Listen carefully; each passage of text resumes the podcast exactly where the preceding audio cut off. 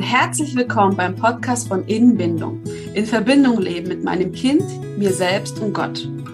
Ich bin Junita und heute geht es weiter mit unserer Themenreihe zu Glaubenssätzen. Heute mit dem Schwerpunkt Glaubenssätze und das Männerherz Teil 2. Um diesem Thema bestmöglich folgen zu können, hören die vorherigen Folgen hinein, denn sie bauen aufeinander auf und ergänzen sich.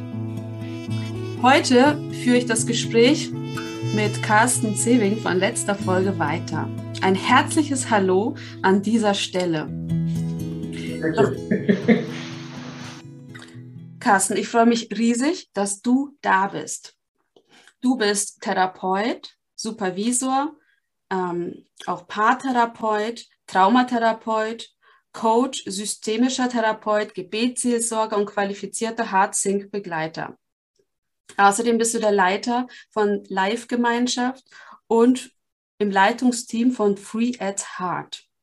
Bevor wir loslegen, kommen noch ein paar wichtige Infos. Der Vorverkauf unserer Glaubensschätze ist bereits gestartet. Also 25 wunderschön und liebevoll illustrierte Karten in Verbindung mit Bibelversen in kindgerechter Sprache. Ich freue mich riesig auf dieses Produkt. Wir haben zwei Jahre lang dafür gefeil, daran gefeilt tatsächlich. Und indem du bei der Vorfinanzierung mitmachst, hilfst du uns, äh, beim Vorverkauf mitmachst, hilfst uns bei der Vorfinanzierung des Projekts. Du erhältst die Karten dann einige Wochen später, sobald sie die Druckerei verlassen haben, garantiert vor Weihnachten. Deshalb schlag jetzt zu, denn obendrauf gibt es dann noch ein Goodie für dich. In den Show Notes findest du den Link zum Vorverkauf in den letzten Folgen ist dir bestimmt bewusst geworden, dass wir alle irgendwie gestört sind, alle irgendwelche Wunden in uns tragen und wir brauchen alle Heilung. Und das ist genau das, was viele unserer ZuhörerInnen uns immer wieder mitteilen. Könnte nicht mal auch ein bisschen was über Heilung reden? Die Sache ist, wir sind keine Therapeuten und wir wollen uns das nicht anmaßen. Ähm, therapeutisch zu arbeiten. Was wir aber machen können, ist einen Kongress zu veranstalten mit TherapeutInnen, PsychologInnen, PädagogInnen, um Wissen für euch zu bündeln, sodass ihr auf eurem Weg ganz viel Unterstützung bekommt. Dieser Kongress soll nächstes Jahr im Frühjahr stattfinden. Wir freuen uns riesig drauf und ich glaube, er wird ein entscheidender, also er kann zu einem entscheidenden Wendepunkt auch in deinem Leben werden. Also legen wir los. Wir haben ja letztes Mal darüber geredet, Carsten, ähm, warum Männer es so schwierig haben, zu ihren Gefühlen zu, zu kommen, sich selber zu fühlen, Bedürfnisse wahrzunehmen. Und du hast deine persönliche Geschichte erzählt, die einfach super, super berührend war. Und wir wollen an, ja, da in gewisser Weise ansetzen, denn du hast auch einige Glaubenssätze formuliert, die du selber bereits als Säugling, als Frühgeborener entwickelt hast, weil niemand da war, der sich um dich gekümmert hat, in einer Art und Weise, wie es Säuglinge eigentlich brauchen. Kannst du uns aus neurowissenschaftlicher Sicht etwas über Glaubenssätze sagen? Wie funktioniert das eigentlich in unserem Kopf? Wenn wir Glaubenssätze sozusagen haben, ich würde sagen, wenn wir gebo neugeboren sind, haben wir in unserem Gehirn, in unserer Gehirnstruktur so gut wie keine Verbindungen. Mhm. Und äh, die größten Verbindungsanzahlen, also von der Menge, von der Dichte, hat man im Alter von ungefähr sechs bis acht Jahren. Wenn man dann ins Jugendalter kommt und guckt, würde man, wenn man das Quer, einen Querschnitt eines Gehirns sich anguckt unter dem Elektronenrastermikroskop, würde man erkennen, dass die Netze, sage ich mal, die semantischen Netze schon wieder sich zurückgebildet haben.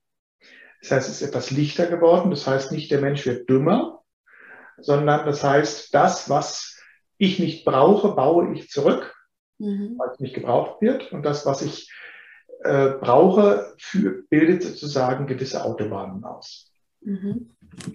Diese Glaubenssätze, könnte man sagen, haben eine gewisse Funktion und zwar, sie haben ja ein, ein sie, sie sind sogenannte Kognitionen, das heißt Gedankenmuster, Gedankengebäude in unserem Leben, die, das wird die weltliche Psychologie jetzt nicht sagen, aber das sage ich jetzt mal so, die trotzdem natürlich in einer gewissen Form auch eine geistliche Dimension haben. Denn mhm. dort, wo wir im Prinzip schlecht über uns denken und Schlechtes über uns sagen, hat natürlich auch, wenn wir an einen Widersacher glauben, als Christen tun wir das vielleicht, ich jedenfalls, dann hat er die gute Einfallstormöglichkeit, uns natürlich an der Stelle nochmal richtig ein mitzugeben und uns zu binden, so, ja. Zu knechten. Das heißt, uns klein zu halten, er hält uns im Gefängnis. Das ist die eine Ebene. Das andere ist aber, hirnstrukturell bilden diese Kognitionen bestimmte Gedankenautobahnen aus. Das heißt, ich komme in eine bestimmte Stresssituation hinein, ich komme in eine bestimmte Situation, die mich äh, triggert, würde man sagen.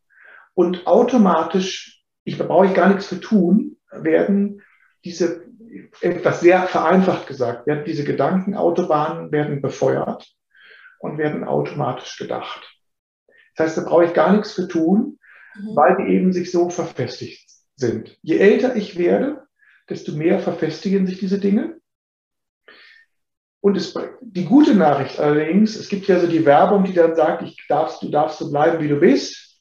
Du mhm. darfst, ne? so die Margarine, die das uns immer so vorsagt. Ähm, die gute Nachricht ist, dass unser Gehirn plastisch ist und damit sich verändern kann. Nur es braucht dafür 500 bis 1000 Wiederholungen. Es braucht eine hohe Anzahl an Wiederholungen, die dazu führt, dass unser, unser Gehirn an der Stelle umgebaut wird okay. gibt. Und da kommt dann auch nochmal so dieses, dieser, dieser Wunderfaktor rein, den ich auch schon erlebt habe, ich selber und auch andere Menschen, wo es reicht, dass einmal ein solcher Satz aufgelöst wird und durch eine Wahrheit ersetzt wird und dann ist es weg. Mhm. Die Tat, die Wahrscheinlichkeit aber, dass ich es immer mir wiederholen muss und mir die Wahrheiten vor Augen halten muss ähm, und dafür bis 500 bis 1000 Wiederholungen brauche, die Wahrscheinlichkeit ist sehr hoch. Mhm. Das heißt, wenn ich mal sowas gelöst habe, so eine Lüge nenne ich es mal, so eine, ein Gedankenmuster, ja. Dann heißt das nicht, es ist sofort weg, sondern es braucht Disziplin, das einzuüben. Genau da krankt es dann bei vielen Menschen, weil sie sich nicht das, entweder das nicht wissen oder nicht die Disziplin haben, dort das einzuüben. Ja, und da fehlen ja häufig auch, glaube ich, die Strategien so. Wie, wie übe ich das ein, ja. ähm, dass diese, diese neue Wahrheit in mein Herz hineinkommt und ich nicht immer in diesen negativen Gedankenstrudel Strudel reinkomme von, von früher. Das ist, ähm, ja, genau. ich glaube, ich, da braucht man immer ganz gute Strategien, die auch zu einem selber irgendwie passen. Weil sonst, manches, glaube ich, fühlt sich für einen selber auch ein bisschen doof an. Ja. Ja. Ähm, ja, ich fand es sehr spannend. Du hast am Anfang gesagt, ähm, diese, der Widersacher, der sich auch dann daran freut, wenn diese Gedankengänge in einer Art und Weise ge gebildet werden, dass sie uns beeinträchtigen. So, ne? Du bist blöd, du bist nichts wert, du bist hässlich, du bist dumm, du bist nichts. Und ja. das ist, ich glaube, in der zweiten Folge zu den Glaubenssätzen haben wir auch ein Zitat von John Elridge äh, vorgelesen, wo er auch beschreibt, das sind so wie, wie die Pfeile des Feindes, die in unser Herz hineinschießt, mhm. um uns, um uns lahmzulegen, um uns so richtig krass zu verwunden, sodass ja. wir uns unseres Wertes einfach überhaupt nicht bewusst sind. Mhm. Und das muss alles aufgearbeitet werden. Genau. genau. Und Genau. Und wir wollen ja heute weiter einsteigen Glaubenssätze und das Männerherz. Wie, wie, was würdest du sagen? Haben Männer ähm, tendenziell andere negative Glaubenssätze als Frauen? Naja, wenn Sie sagen, ich bin kein richtiger Mann, dann wahrscheinlich ja. Ja. Mhm. oder ich bin kein guter Vater oder kein, kein guter Ehemann. Ja. Ist mir gerade letzte Woche jemand begegnet, der das nicht trug. Ähm, dann ist das natürlich sehr, ich nenne es mal geschlechtsspezifisch für den. So. Alle andere, ich würde es aber im Großen und Ganzen sagen, die meisten Glaubenssätze sind unabhängig davon. Mhm. Ich würde auch nicht sagen, dass sie, dass Männer spezielle Dinge besonders haben. Okay. vielleicht einen Satz, aber auch der, nee, eigentlich nicht. Ich muss alles kontrollieren, weil ich auch ganz viele Frauen kennengelernt habe, die das auch haben. Also ähm, ich würde nicht sagen, dass das männerspezifische Sätze wären. Oder? Okay. Gut. So auch dieses, ich, ich muss immer leisten, das haben ja Frauen ja auch. Haben auch. Ähm, oder ich, ich, ich bin ein ähm, Hochstapler. So, ja. ich das haben Frauen ja eigentlich auch, dass sie ganz viel, ne, nach, ich meine, ich ja auch. Ich, ich habe immer einen sehr, sehr selbstbewussten Eindruck erweckt bei ganz, ganz vielen Leuten. Die Juni, die weiß ganz genau, was die will. Achtung, so, ne? Ja. Aber eigentlich, weil ich so tief verunsichert bin und ich musste mich ganz groß machen, ähm, damit das mir niemand zu nahe tritt. Ja, klar. Das ist auch. Ne? Genau. Ja, genau. Okay. Ähm, wir bauen ja letztendlich alle Schutzmauern auf. Du hast die letztes Mal auch Wächter genannt oder als Drache, die uns eigentlich selber beschützen. Das ist ja etwas, nichts, was negativ ist, sondern sie haben uns ja in der Vergangenheit geholfen, mit Situationen gewisserweise auch umzugehen, na, damit wir überleben. Genau. Deswegen hast du letztes Mal auch gesagt, Jesus liebt unsere Schutzmauern. Es ist nicht so, dass er sagt, alles doof. ähm, er, er, er weiß, was sie für uns geleistet haben. Und gleichzeitig ist es auch so, dass diese Schutzmauern häufig ähm, ja ein Verhalten, ähm, ja, äh, ein Verhalten zu, zutage legen, das einfach sehr problematisch ist, auch im Verhältnis, auch miteinander. Ähm, und das können ganz viele sein. Wie hilfst du Menschen, dass sie sich ihrer Schutzstrategien bewusst werden. Das ist ja alles unbewusst. Es hat, hm. hat ja keiner geplant, so zu handeln, so zu denken, sich so zu schützen. Hm. Also, wenn ich jetzt praktisch zum Beispiel mit Menschen arbeite, dann merke ich, ähm, also nehmen wir an, Sie reden über eine Verletzung. Mhm. Zum Beispiel, ich bin einsam oder ich bin verlassen. Mhm. Also, und Sie reden vielleicht über dieses Gefühl, dann ist es eine Frage der Zeit, wann, ähm, wann sich ein Wächter melden wird. Weil dieses Gefühl von Einsamkeit zum Beispiel ist so elementar und so stark, mhm. genau das Gefühl bei Scham, wenn ich mich schäme, ist so stark, dass es eine Frage der Zeit ist, wann ähm, ein Wächter, der mich geschützt hat ein Leben lang, damit ich mit dieser Einsamkeit irgendwie klarkommen kann, dass der nach vorne kommt. Und ich arbeite dann so zum Beispiel damit, indem ich diesen Wächter direkt und gezielt anspreche. Das heißt, ich sage ihm, oh, schön, dass du dich meldest. Wer bist du denn? So ungefähr. Ich merke, dass du gerade eingreifst und dass du gerade die Einsame oder den Einsamen gerade anfängst zu schützen. Wer bist du denn? Magst du dich mir mal vorstellen? Ich würde dich gerne kennenlernen. So. Mhm. Und das Faszinierende im therapeutischen Setting, in diesem, das ist die sogenannte innere Anteilsarbeit, ähm, ist, dass das wirklich funktioniert. Okay, warte, darf ich noch mal kurz, äh, da, damit ich das wirklich verstehe. Also, ja. da ploppt bei jemand der Glaubenssatz auf, ich bin alleine und er erzählt dir davon. Genau. Und dann plötzlich merkt diese Person, da ist was in mir, das nicht weiterreden möchte, das Angst hat vor dem Gefühl oder. Zum Beispiel. Oder beispielsweise zum Beispiel sagt, äh, boah, wenn ich natürlich die Frage stelle, wie fühlt sich das denn an? Ja, mhm. zum Beispiel, dass dann zum Beispiel jemand sagt, ich fühle gar nichts mehr. Also okay. ist das Gefühl weg. Er hat ah. keinen Zugang mehr zu den Gefühlen zum Beispiel. Ja. Das heißt, die Gefühle werden geschützt. Hat okay eine Blockade in den Gefühlen dann beispielsweise. Oder es gibt jemand anders, der zum Beispiel sagt, boah, ich kann mich gerade ganz schlecht konzentrieren und fängt an einzunebeln. Dann haben wir so eine Art Nebelbombenwerfer, nenne ich den liebevoll immer. Okay. Ähm, dann haben wir einen Wächter, der möglicherweise lieber alles einnebelt, bevor dieser Schmerz über dieses Gefühl Einsamkeit nach oben kommt. Ja. Oder ich habe zum Beispiel gerade gerade gestern, fällt mir gerade ein, habe ich jemanden gehabt, der dann, wo es darum ging, der mal an, in diesen Situationen anfängt, Witze zu reißen.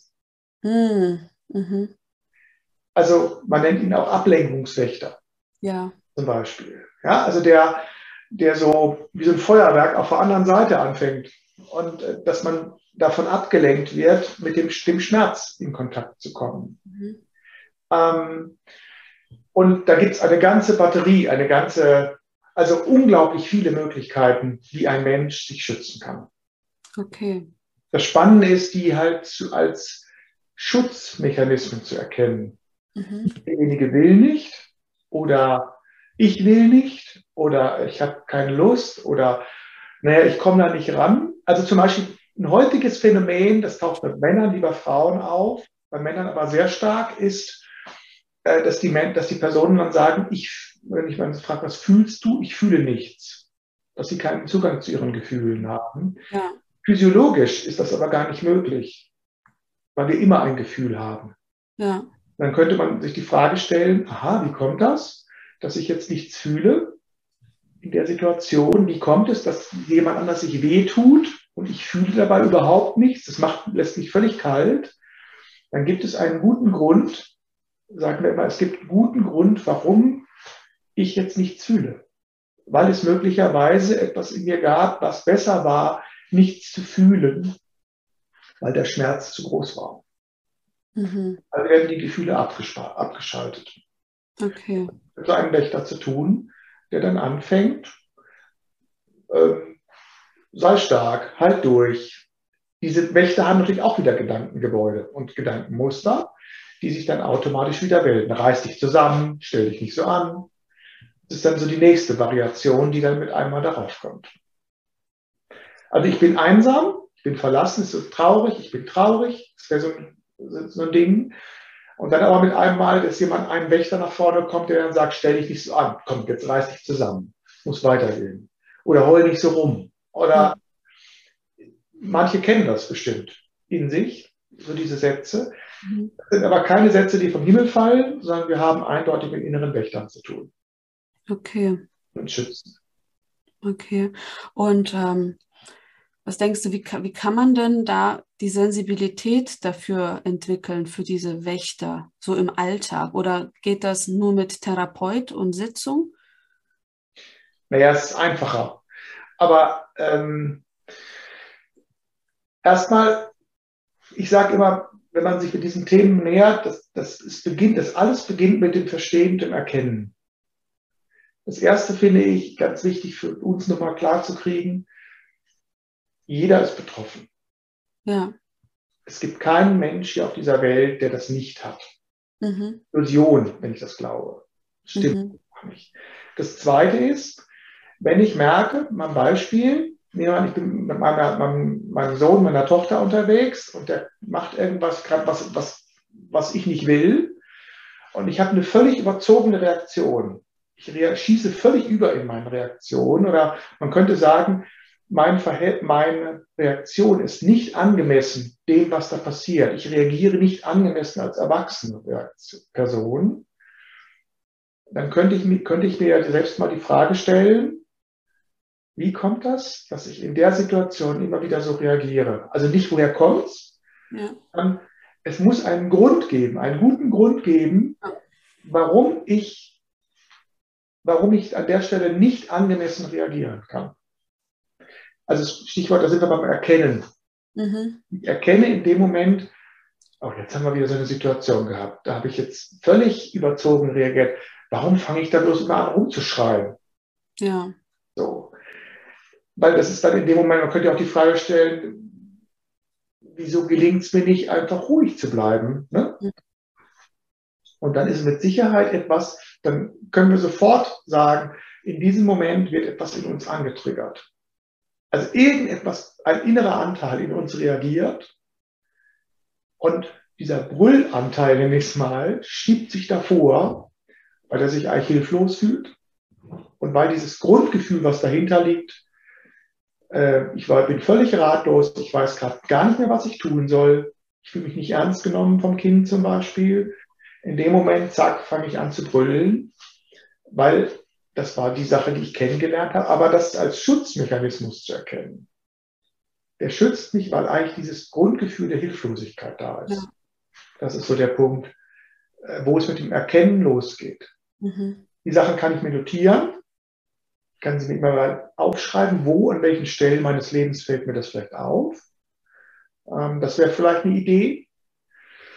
Und dann wäre aber die Frage, wie komme ich davon los? Also wer hilft mir? Also, und da mache ich die Erfahrung, dieses Selbstinterviewen dieser Wächter, mit ihnen zu arbeiten, das ist sehr schwer. Okay. Da sind wir dann doch bei dem Punkt, vielleicht ist es dann vielleicht mal hilfreich, mit jemand anderem, der da ein bisschen mehr Ahnung hat, hinzugucken. Okay, da eine Zwischenfrage, ne? Ja. Ähm, weil es gibt ja Menschen, also es, es, es, das heißt ja Menschen, ich bin ja auch mal so auch, entweder kann man sehr stark reagieren, innerlich, also nee, dass man halt irgendwie brüllt oder irgendwas macht, aber es gibt doch auch die Option, dass man sich selber zurückzieht plötzlich. Ja. Einfach gar so völlig passiv wird. Ja. Und auf Distanz, das ist ja dann eigentlich auch so. Ähm, so.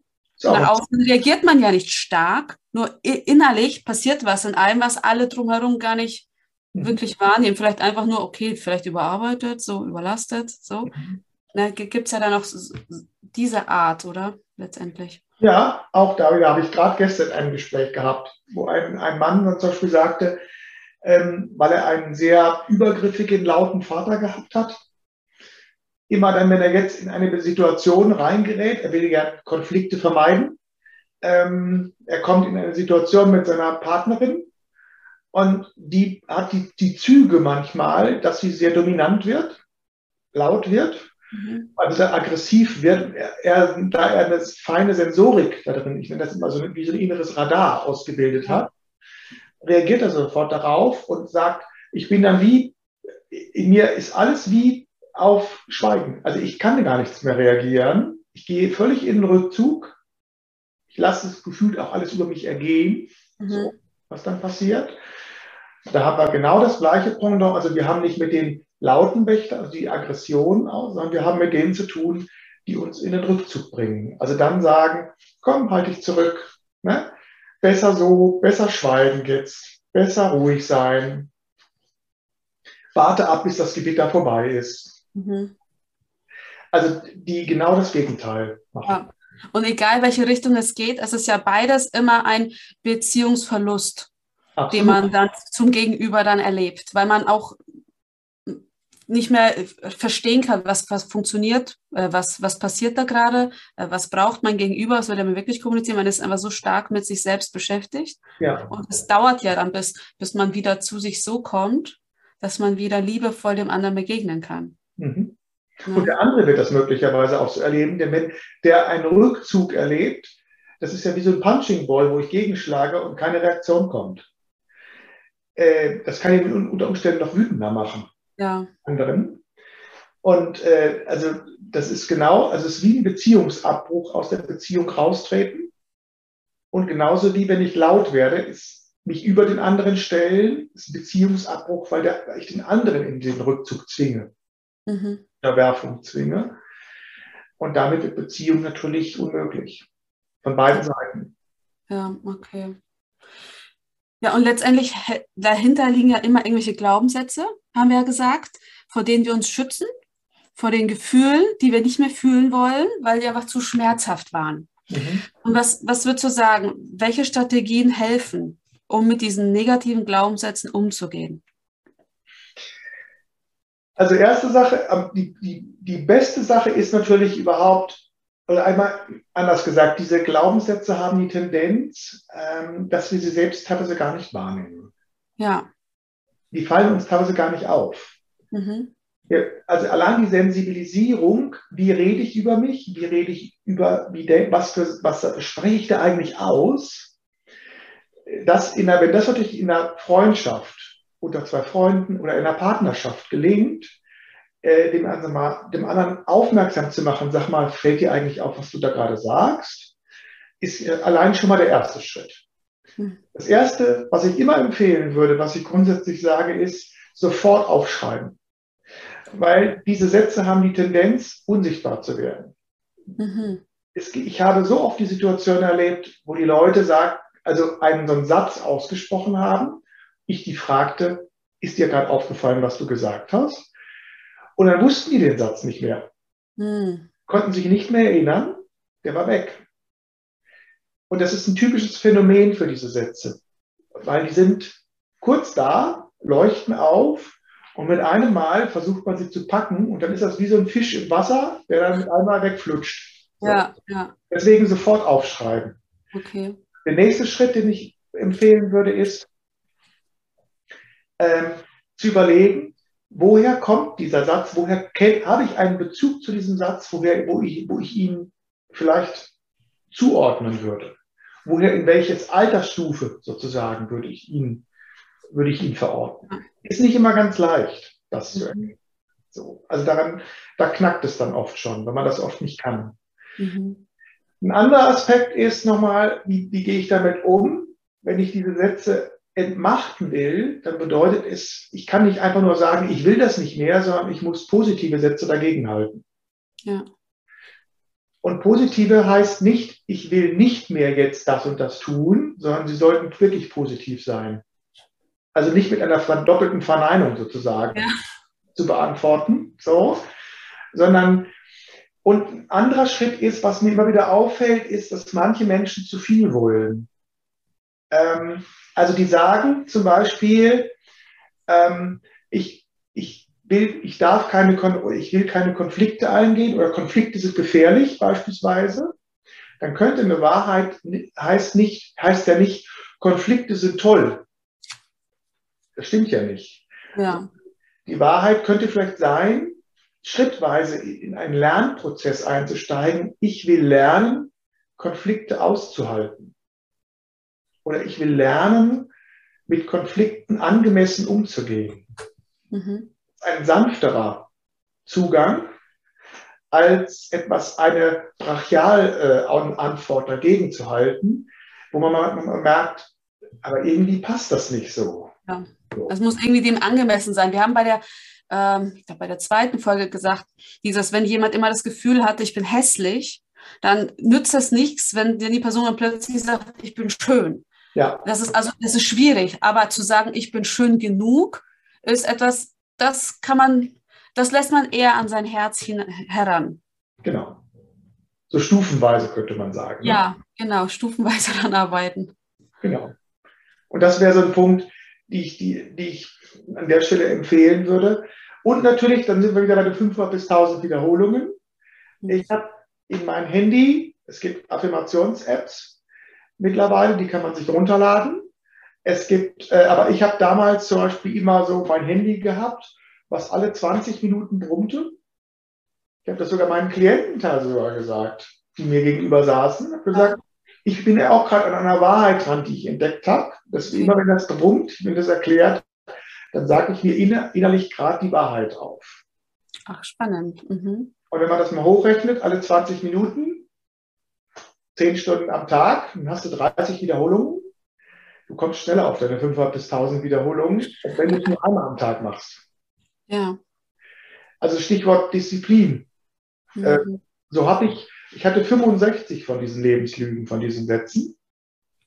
Hast du so viele aufgeschrieben? Im Laufe der Jahre habe ich 65 solcher Sätze gehabt. Okay. Das war systematisch. Manche haben sich dann für alleine aufgelöst, weil ne, es gibt so Zentralsätze, und sind automatisch weggegangen. Aber ich habe 65 von diesen Dingern gehabt und ähm, manches war davon einfach auch Arbeit. Ja. Aber zu sagen, ja, ich sage immer, stumpf ist Trumpf. Nicht diskutieren, machen. Also mhm. ich darf mit mir nicht rumdiskutieren. Ja, das macht jetzt aber auch keinen Spaß. Es muss aber auch nicht immer alles Spaß machen. Also wenn ich davon frei werden will, mhm dann geht es nicht um den, Spaßfaktor in dem Moment, sondern um, es geht um mein Herz. Mhm. Okay. Und würdest du sagen, dass ähm, wenn man dass, dass wenn man diese Dinge wiederholt, muss man sich aber dennoch gleichzeitig seiner Wunde bewusst sein? Weil, weißt du, die Sache ist ja die, dass ich häufig, ich glaube, dass viele Menschen gar nicht spüren, zum Beispiel ihr Glaubenssatz, ich bin alleine, ähm, deswegen, also die nicht wirklich auch wissen, woher kommt das. Ja. Ist es nicht, ist, der erste Schritt ist dann doch immer, sich erstmal bewusst zu machen, was für einen Glaubenssatz habe ich. Und danach kommen die Wiederholungen, die in diese Lüge hineinsprechen. Das ist ja dann, dass es dann immer so zusammenpasst zu der Lüge, die ich habe, und dann kommt der Glaubenssatz. Weil in dieser Affirma bei Affirmationen ist ja häufig so, dass man sich dann drei Affirmationen, das habe ich häufig auch gelesen, am, am Tag vorm, vom Spiegel einfach aufsagen soll. Und für mich war das häufig so zusammenhangslos. Mhm, ja. Und so wie du das erklärst, hat das ja diesen Zusammenhang von, okay, ich habe eine Lüge entdeckt und das ist die Wahrheit, die ich brauche. Und diese Wahrheit spreche ich in die Lüge hinein, dass die Wahrheit in meinem Hirn einfach unheimlich viel Platz gewinnt. Ja. Also das, das ist wichtig, das zu tun. Äh, ich weiß jetzt nicht genau, ob ich deine Frage richtig verstanden habe, aber auf jeden Fall ist es ähm, wichtig auch zu überlegen, also hinzubekommen, also wenn es um das Thema Ich bin allein geht, ich greife diesen Satz nochmal auf, den du ja. gerade gesagt hast. Das hat ja viel mit dieser mit der, der Einsamkeit zu tun. Das zu sagen, ich bin nicht allein, ist erstmal schon die Negation, passt nicht. Ja, genau. ähm, ich habe viele Menschen um mich herum, toll, aber nützt für mich gar nichts, weil das ist emotional überhaupt nicht gefüllt. Ähm, das kann bedeuten, dass es hinter, wenn, ich, wenn, es um diesen Satz geht, ich bin immer allein oder ich hab, bin einsam, ich habe keinen Menschen, also das ist häufig eine Kombination an Sätzen, die dann ja auch auftaucht, dann bedeutet es für sich, das klar zu kriegen und zu sagen, okay, ich muss mich dem stellen, was steckt dahinter. Mhm. Weil da geht es um mehr als nur diese Sätze. Ja. Also diese Sätze sind nur die, die das i-Tüpfelchen. Sie sind Manifestationen, könnte man sagen, unseres Verstandes. Sie sind Dinge, die wir uns immer wieder selbst sagen. Und ähm, aber eigentlich liegt darunter ein Riesending. Und das ist ja. wie ein Teppich, unter den ich alles immer drunter schiebe. Indem ich vielleicht diesen Satz löse, kann es sein, dass ich einen Teil unter dem Teppich weghole, aber deswegen der Teppich nicht glatt ist. Mhm. Also es bedeutet dann, glaube ich, auch hinzugucken bei bestimmten Dingen, ähm, was für, warum bin ich allein, was ist das und wie, wie komme ich in das Leben, wie, weil das sind ganz zentrale Sätze. Genau, sind vor allen Dingen Sätze, die mit Ich bin beginnen. Mhm. Weil die Ich bin Sätze sind Identitätssätze. Mhm. Ja, bei mir, ich habe auch den Glaubenssatz, ich bin allein entwickelt, ist mir aufgefallen in den letzten zwei Jahren. Und der Satz, den ich entgegenhalte, nachdem ich da reingegangen bin in meine Geschichte, wo waren diese Wunden, wo ich, wo ich allein war und niemand da war. Mhm. Äh, und dann mir das aber bewusst zu machen. Und dann war es aber wirklich so, dass Jesus dann zu mir gesagt hat, du, ich bin nicht, du bist nicht allein, ich halte deine Hand. Ja. Und dann war das so, wie wenn Jesus zwei Tage lang einfach meine Hand gehalten hat, weil Super. ich panisch war. Überall, wo ich hin war, habe ich gemerkt, boah, mein Bauch spinnt, Magen-Darm spinnt völlig. Ah, und weil ich Zugang bekommen habe zu diesem Glaubenssatz. Und dann war aber Jesus, der meine Hand genommen hat, gesagt, du, ich bin bei, du bist nicht allein. Ja. Und das ist das, was ich meinen Kindern auch jetzt immer sage. Ähm, ich bin verbunden. Also mhm. die Kinder sind mit mir immer verbunden, egal wo sie sind, auch gerade im Kindergarten oder so, wenn da mal was Neues ist und Aufregendes. Ähm, aber ich bin auch immer verbunden mit Jesus. Das mhm. ist, ich, ich bin nicht mehr allein. Das ist vorbei. Aber ich bin auch dran ähm, an diesen 500 bis 1000 Wiederholungen. dass sich das bei mir dermaßen manifestiert. Ach, dass das, ähm, genau. Ich habe noch eine Sache, die mir wichtig ja. ist, äh, die ich wirklich total wichtig halte auch, ist, Manchmal lösen wir diese Glaubenssätze und wir haben den Eindruck, aber es, es verändert sich nichts. Ja. Das kann damit zu tun haben, dass diese Glaubenssätze in unterschiedlichen Altersstufen gefällt wurden. Mhm. Das heißt, wir haben einen, beispielsweise einen kindlichen Teil, einen vier-, fünfjährigen, Jähriger, die in uns das glaubt. Wir haben aber auch einen Teenie, der das sich, der es in uns glaubt und vielleicht glaube ich auch als Erwachsener. wenn ich jetzt als Erwachsener das löse, dann mache ich es nur auf der Erwachsenenebene, aber das Gefühl des Teenies, der was anderes braucht als das Kleinkind, kommt nicht nach. Mhm. Und dadurch kann es sein, dass manchmal Sätze, die wir lösen, dass wir und damit einmal die, das ist eine Erklärung dafür, warum manche Sätze dann nicht weggehen. Also warum wir den Eindruck haben, ich habe es doch gelöst, warum ändert sich nicht?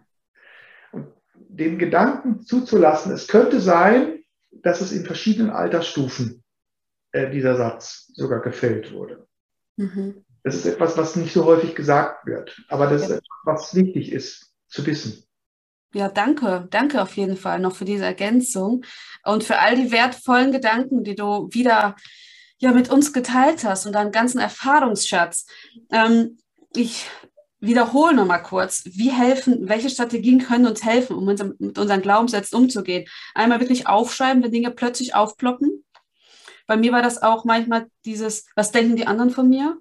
was denken die anderen von mir, wo das manchmal in manchen Situationen immer so aufgeploppt ist, mhm. wo ich mir dann plötzlich gedacht habe, boah, krass, was geht da eigentlich bei mir vor? Aber solche Dinge einfach mal aufschreiben, wo man sich selber denkt, was ist da, hä, warum sage ich das überhaupt? Ähm, nachzudenken, woher kommt der Satz und vor allem auch in welchem Alter. Vielleicht habe ich mit diesem Satz in verschiedenen Altersstufen auch Erfahrungen gemacht, sodass der sich manifestiert hat und eben auch positives Entgegenhalten. Und das erfordert viel Disziplin. 500 bis 1000 Mal haben wir heute gehört. Stell dir einen Timer, 20 Minuten und bleib dran. Ich werde es probieren. Ich werde es ausprobieren und ich bin schon gespannt, was das auch mit mir macht. Carsten, vielen, vielen Dank für deine Offenheit. Du warst eine absolute Bereicherung für diesen Talk, für, unsere, für unseren Podcast. Und ja. ich hoffe, dass dir, lieber Zuhörer, liebe Zuhörerin, dieser Talk auch weitergeholfen hat in deiner Selbstfindung, in deinem Prozess. Ich wünsche dir viel Mut, weiter zu gucken, weiter zu forschen, was ist bei dir los und scheu dich auch nicht, dir professionelle Hilfe auch zu nehmen, denn es ist super, super schwierig, diesen Prozess alleine zu gehen. Ich wünsche dir von Herzen, dass Jesus dein Herz frei macht, dass du all äh, das Positive, was er über dich denkt, in dein Herz hineinlassen kannst, wie ich bin geliebt, ich bin geborgen, ich bin verbunden, ich bin wertvoll, ich bin stark, ich bin klug.